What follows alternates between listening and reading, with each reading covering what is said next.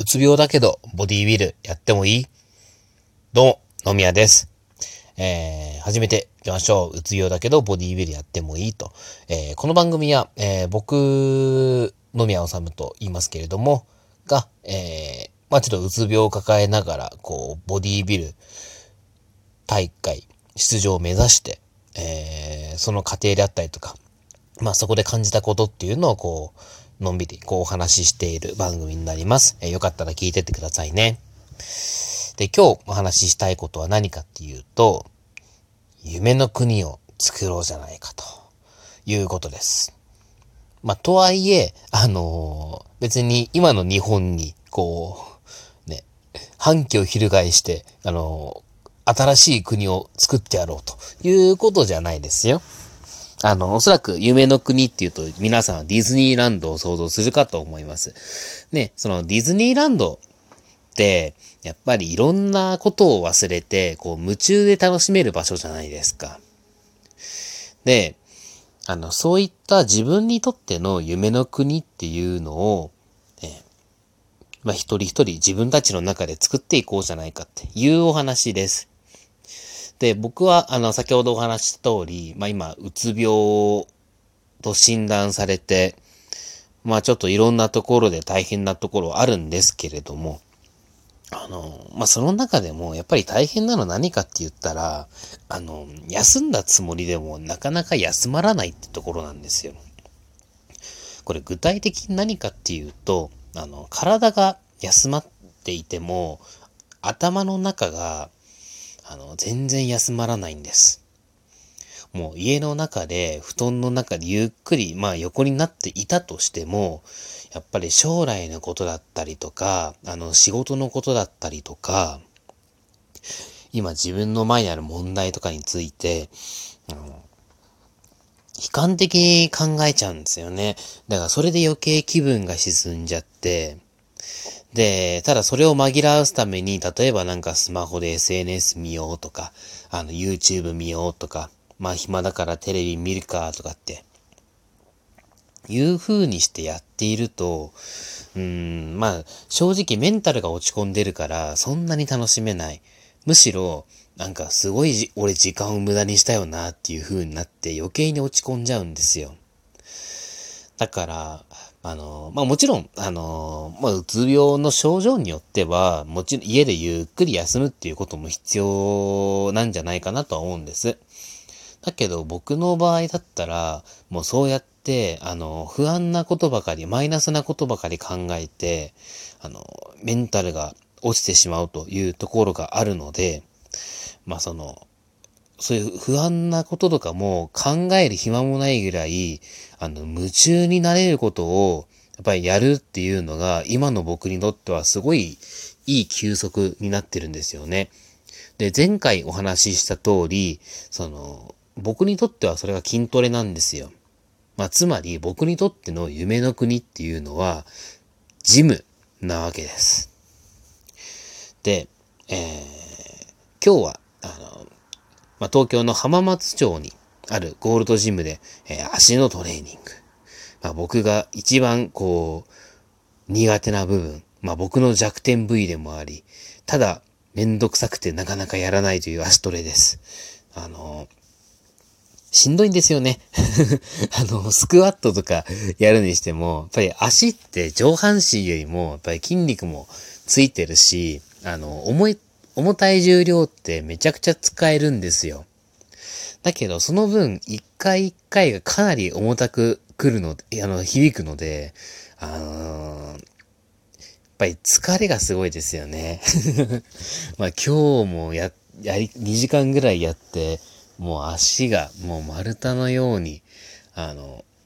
張っちゃって、明日ちょっと外出れんのかしらっていうぐらい、歩けるのかしらっていうぐらいちょっと心配なところではあるんですけれども。でもね、本当あの、ジムに行くと、あの、考え、余計な考えっていうのが、やっぱりなくなりますね。うん。僕はちなみにその浜松町のゴールドジムっていうのは、えっと、2年ぐらい前かな、までは結構頻繁にほぼ毎日ぐらい通ってました。で、もともとまあ仕事場が、その、汐留とか、そのあたりだったので、あの、まあ、ゴールドジムがち、そのハーマストのゴールドジムが近くて、それでまあ通っていったっていうのはあるんですけれども、あの、今日そのジムに通ったと、行った時も、あの、まあ、顔なじみの、そのフロントのスタッフさん、まあ、の、背丈が、まあ、小柄で可愛らしい女性のスタッフさんなんですけれども、が、まあ、ちょうどその、今日勤務してて、それで、あの、僕が入ってくるのを見てから、こう、ね、ちょっとニコって笑って、こう、小さく手振りながら、あ、野宮さん久しぶりですね、とかっていう風に言ってくれて、もそれだけですごく、ね、僕は嬉しくて、なんでしょうね、もうディズニーランドであの、キャストの人にね、あの、出迎えられたぐらいの感じの気分で、そこからちょっともう少しテンションが上がっちゃいまして。で、そこから準備をして、まあ、スクワットから入るわけですよ。まあ、1セット目から、1セット、2セット、3セットとやっていって、もうそっから違う。もうね、あのー、景色に色がついた。あの、やっぱり家にいる時って、もうすごく、あのー、メンタルが落ち込んでるから、いろんなものがドヨンと染みるんですよね。で、しかも、まあ、あんまり見せれないですけれども、あの、僕の部屋もまあ汚い。うん。だから余計になんかもう気力もなくなってって、あの、すごく景色がよどんだ感じに見えるんですよ。ただ、あの、もうスクワットとかやるってなったら、もう、なんだろう、ヘマしたら思いっきり怪我しちゃったりとか、膝壊しちゃったりとかすることも、とか膝とか腰壊しちゃったりすることもあるんで、まあ力抜けないですよね。でもそっからもう、なんだろう、そこはもうがむしゃらに夢中になってあげるわけですよ。ね、そんなこんなしてるうちで、あの、やっぱり家の中でよどんでいた、その思考だったりとか、もう全部ぶっ飛んで、もう、景色がすごく、あの、色鮮やかに見えたわけなんですよ。だからもう今日も僕はそれで、あのー、筋トレによって、まあ、救われたというのかな。まあ、そんな感じの気分ではいます。で、やっぱり、あの、何もしてないとというか、あの、自分で、こう、選んだ行動だって自分の好きなことをやるっていうのは、やっぱり自分の意思でちゃんと選んで自分で動くってことじゃないですか。なんかそういうことをしていないと、どんどんどんどん、やっぱり気分って落ち込んじゃうもんなんですよね。なんか、周りのいろんなものを、いや、別にね、周りは周り、俺は俺だからっていうことで、気にしない人だったらいいと思うんですけども、あの、僕みたく結構その周りの様子、こう、見てしまうというか、周りの様子をこう気にしちゃうとか、なんかそういうところがある人こそ、やっぱり自分の好きなものっていうのをすごく大事にしてほしいなっていうふうにも心から思うんですよ。あの、なんだろう。その周りの目気にしてばっかりだったりとか、その、やらなきゃ、うん、周りがこうだから自分やらなきゃいけないとかっていうこと、そればっかり、えっ、ー、と、やってると、あ後で、やっぱ自分って何のために生きてんだろうっていうふうに考え始めて、何のためにこの仕事やってんだろうとか、何のためにこれやってんだろうとかっていうことを考え始めていって、そっから気分がどんどん落ち込んでいくんですよ。あの、皆さん、なんでしょう。なんか最近仕事が忙しいからとか、家事が忙しいからとか、もろもろこんな用事で忙しいからっていうところで、あの、自分の好きなことをおろそかにしてませんか？例えばなんかお笑いが好きな人、ね、仕事に追われてって、なんか最近お笑いライブとか行けてないなっていうことだったりとか、ね。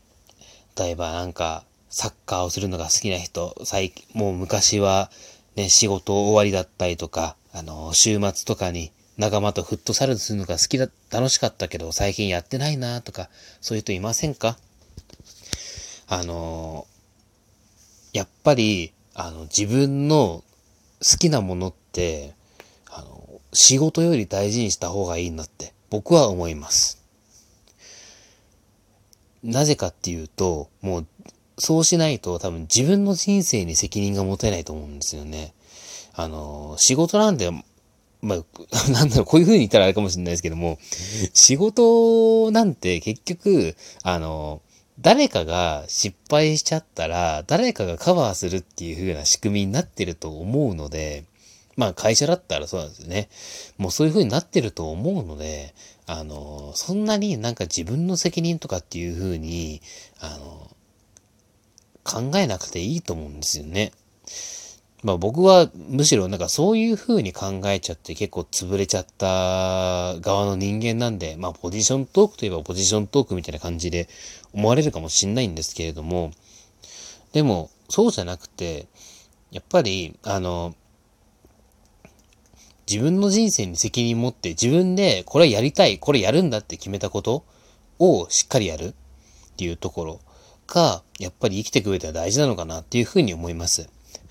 で、あの、それができなくなってくると、やっぱりどんどんどんどん、あの、自分がいる意味っていうのがわかんなくなっちゃって、あの、落ち込んでいくものなのかなっていうふうに思うので、あの、これを聞いてる方とかでも、うん、いや、自分は大丈夫だとか、うん、いや、俺には関係ないかなって思うとこあるかもしれないけども、やっぱり自分の好きなこと、趣味だったりとか、生きがいだったりとか、そういったものは絶対に大事にしてもらいたいなと。もうそれを、えー、おそらく皆さんの中では夢の国と。まあ、僕的にはちょっと呼ばせてもらうんですけれども、そういう皆さんにとっての夢の国っていうのをしっかり作って、えー、大事にしていってほしいなという僕の願いでございました。ということで、あのー、今後もこうやって、あのー、まあ、うつ病とか筋トレとか、自分の好きなものに関するお話っていうのも、あの、やっていきたいなと思いますので、また次回も聞いていただければなと思います。えー、今日は以上です。えー、最後までお聴きいただきましてありがとうございました。